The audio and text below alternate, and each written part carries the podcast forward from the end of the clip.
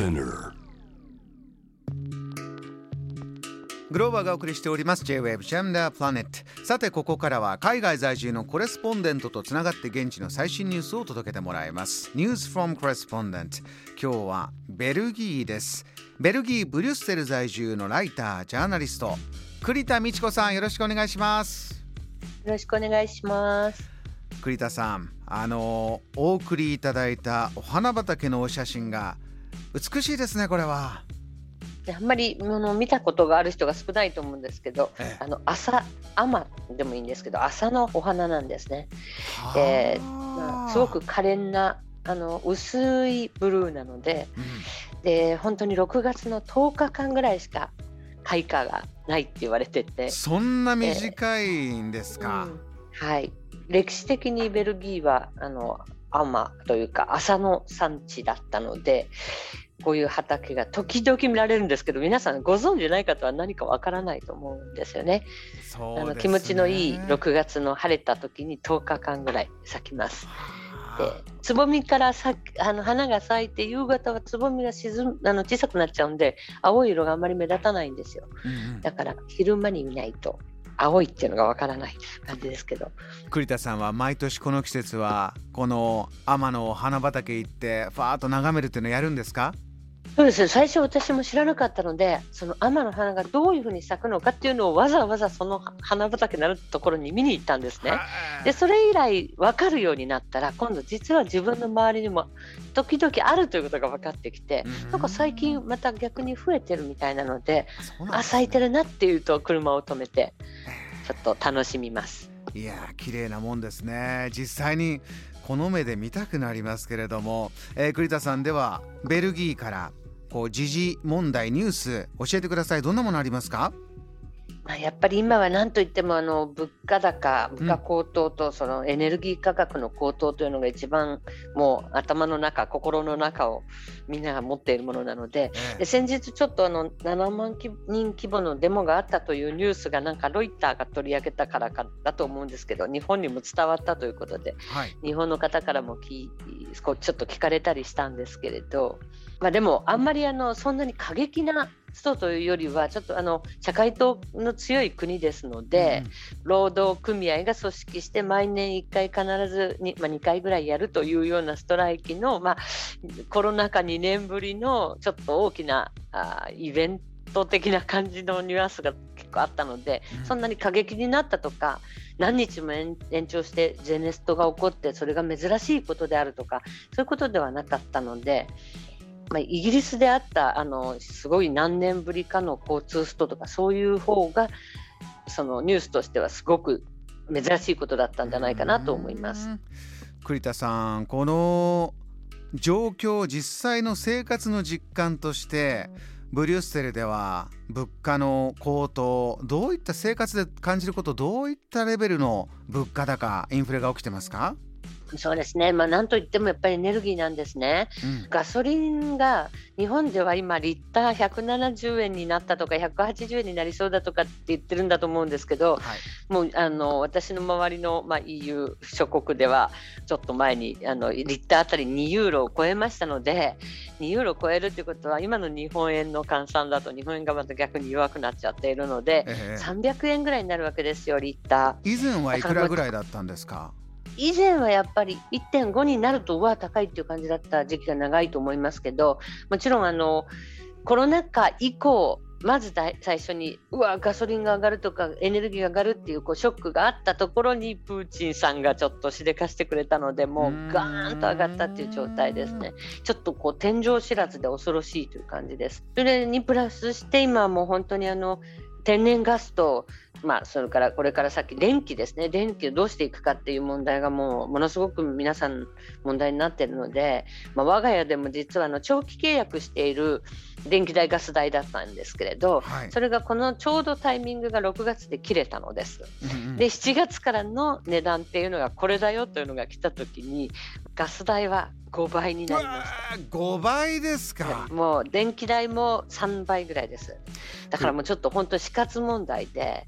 夏なので、まあ、クーラーいらないようなところに住んでますんで、まはい。あいいんですけど、冬はどうするのだろうというのがもう本当に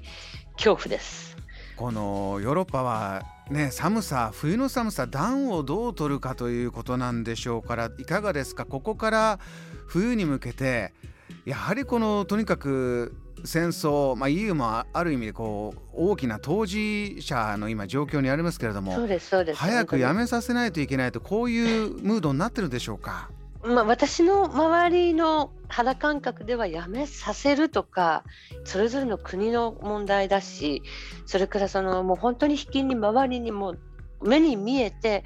避難民がいるんですね。で私の娘もあの避難民センターでちょっとあのバランティアしてましたし私の友人なんかも実際に本当に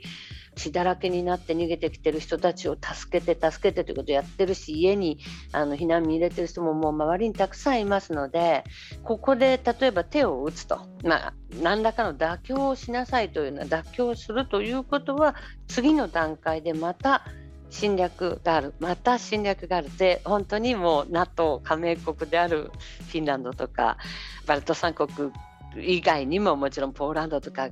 じわじわじわじわと来るのかっていう恐怖がありますのでちょっとまあみんな痩せ我慢かもしれないけど歯を食いしばってるという気が私はします。なるほど、えー、ではもう一つのニュースもお願いします。そうですねあのまあ、そんな中なので、はい、そうすると、ともすれば、まあ、ちょっとじゃあもうしょうがない、原発ももう一回稼働してもいいんじゃないかとか、そういうあの機運っていうのがやっぱり盛り上がってますし、同時に、実はあの EU っていうのはなるべくとにかく原発をゼロにしていって、そのヨーロピアン・グリーンディールっていうのを基本戦略を掲げていて2050年までにはあのクライメートニュートラルの初の大陸になるんだとかっていう目標をすごく大きく抱えてるんですね。はい、でそんな中なんですけれども、まあ、やはりその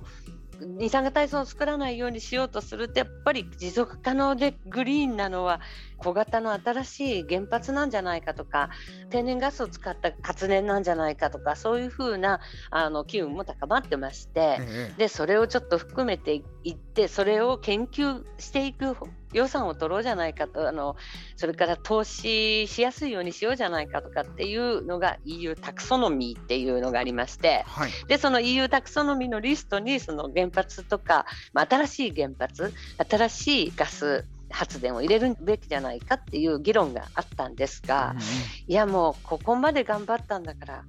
もう頑張ろうよっていう反対勢力がいっぱいありましてで私は実はその EU に住んでる日本人として何かできないのかということがあったので